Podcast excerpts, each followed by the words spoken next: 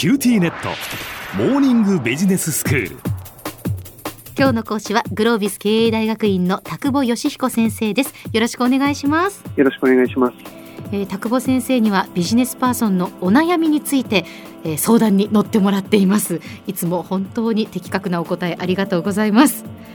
さあ先生今日の質問お悩みなんですが後輩のやる気が見られませんという 悩みなんですね。で自分は20代後半の男です、はい、自分でも仕事は熱心にやっている方だと思っています。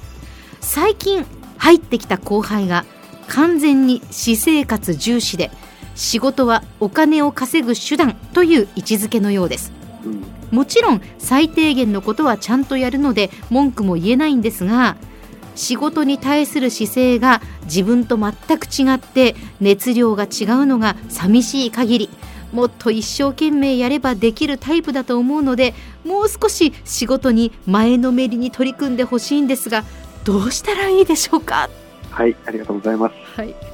これはいくつかの側面があるかなと思うんですけども、ええ、まずですねこれ端的に言うと最近の若者は点々点ってそういう話だと思うんですよね。はいはい。20代後半の若い方が20代前半の若い方について困っているっていうまあそういうことだと思うんですけども、ね、私50なんですが、えー、まあ、50の私からするとですねこの人が思ってることよりもう3倍か5倍か言いたくなっちゃうことあるんだろうなって思ったりもします なるほど。そうですね。ただ逆に言うとですね、うん、もう50の私からすれば例えば23歳の人ってですねどっちかっていうと自分の子供に年齢近いぐらい年齢が離れているので、えー感覚がすごく大きく離れていても逆に認めやすいかもしれないですね。はい、このケースの場合おそらく、まあ、数歳しか離れていないのに感覚が大きく違うということに強い違和感があるんだと思うんですよ。なるほど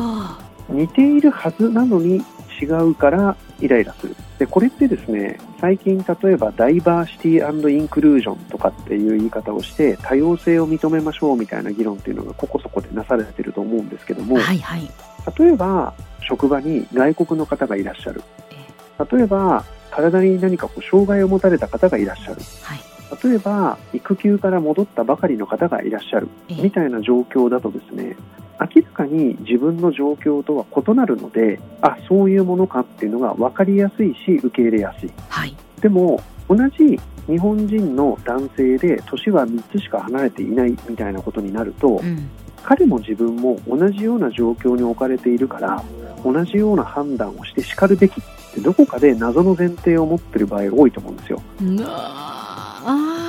でそうするとそれは謎の前提にもかかわらず正しいと思い込んでいるので、ええ、ちょっと違うことを言ったりやったりしようとするとイライラしたり腹が立ったりすると。そういうことですね結局だってね彼も自分も同じだって思うのは謎の前提なわけですね。謎の前提ですし、あの、はい、わがままな前提っていうか、その人の勝手なんですよね。で、私よくこういう質問をするんですけども、えー、例えばご兄弟、はい、同じ親御さんに基本的にね、同じ親御さんに同じお家で同じご飯を食べさせてもらいながら育ちました。えーえ。ーで結構多くのケースで小学校とか中学校とか同じ学校に行ってるかもしれないですよね。えじゃあその兄弟と価値観とか合いますか？どうですか？我が家は3人子供がいますが、はい、3人とも違います。なんですよ。それが 違う親に違う場所で違うご飯を食べさせてもらいながら違う学校に行って育ってきた人が、ええ、価値観が似る理由がなくないですか？そうですね。どうして似ようかってことですよね、うん、うん。でそれが単になんか似たような年齢の、例えば福岡なら福岡の似たような地域で育った同じ日本人の男子だから、近いはずだって思ってるのってもうもはや謎の前提じゃないですか？そうです。それも勝手なだから思い込みですね。うん、うん、なのでそもそも全部違うんだっていうことをどこまで納得できるかっていうことがこのご質問をいただいている方の多様性を受け入れる能力をどこまで広げられるかってことに直結するんじゃないかと思います。まずそこにやっぱり気づかないとっていうことですね。はい。ええ、ですごいシンプルに例えば目の前にいらっしゃる方がね、うん、えーと、あまり会ったことのないような国の方が目の前にいた時に、ええ、一見自分が理解できないような例えば行動を取られたとしても、はい、あそういうもんなのかって思う気がするんですよ。あそうですね。あ、ね、そういう文化なんだろうなとか、うん、それで腹を立てたりとかしないでしょうね。思うんですね。だけど、えー、同じぐらいの年齢の日本人男子が自分の価値観に合わないことをするとイラッとくるっていうのは、変なんで 根本的に人それぞれ全員違うんだっていう前提をどこまで織り込めるかっていうトレーニングをぜひしてほしいなとは思います。なるほど。はい。はい、で、これ全く別の立場から考えたときに、ええ、いくつかしか年の違わない先輩に、うん、この人いまいちやる気がないんだよなって思われてしまっている20代前半の人がいるってことじゃないですか。はいはいそうですねでその人の立場に立ってこの問題を捉えてみると損をしている可能性は十分にある。これが自分のやり方だと思ってやってはいるが、はい、そうでない価値観が支配的な会社にもし入ってしまっているのであるならば、ええ、評価されなくなってしまう可能性ありますよね。そうですね、うん、でそもそも評価なんて関係ねえやっていうふうに思ってるかもしれませんが、ええ、やっぱり組織にいるっていうことは、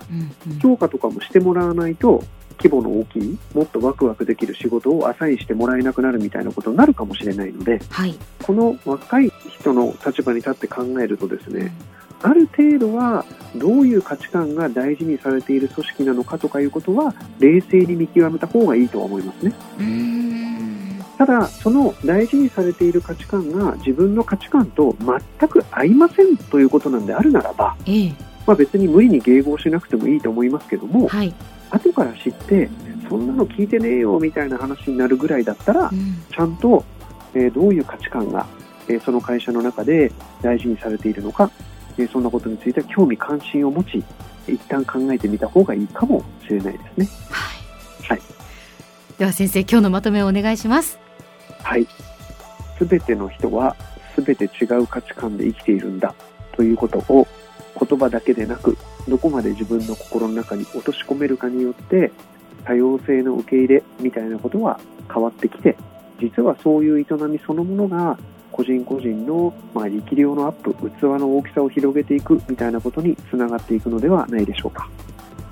今日の講師はグロービス経営大学院の田久保義彦先生でした。どうもありがとうございました。ありがとうございます。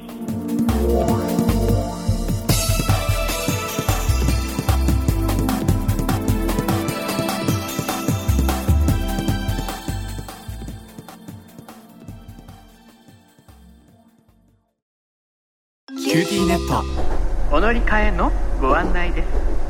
毎月のスマホ代が高いと思われているお客様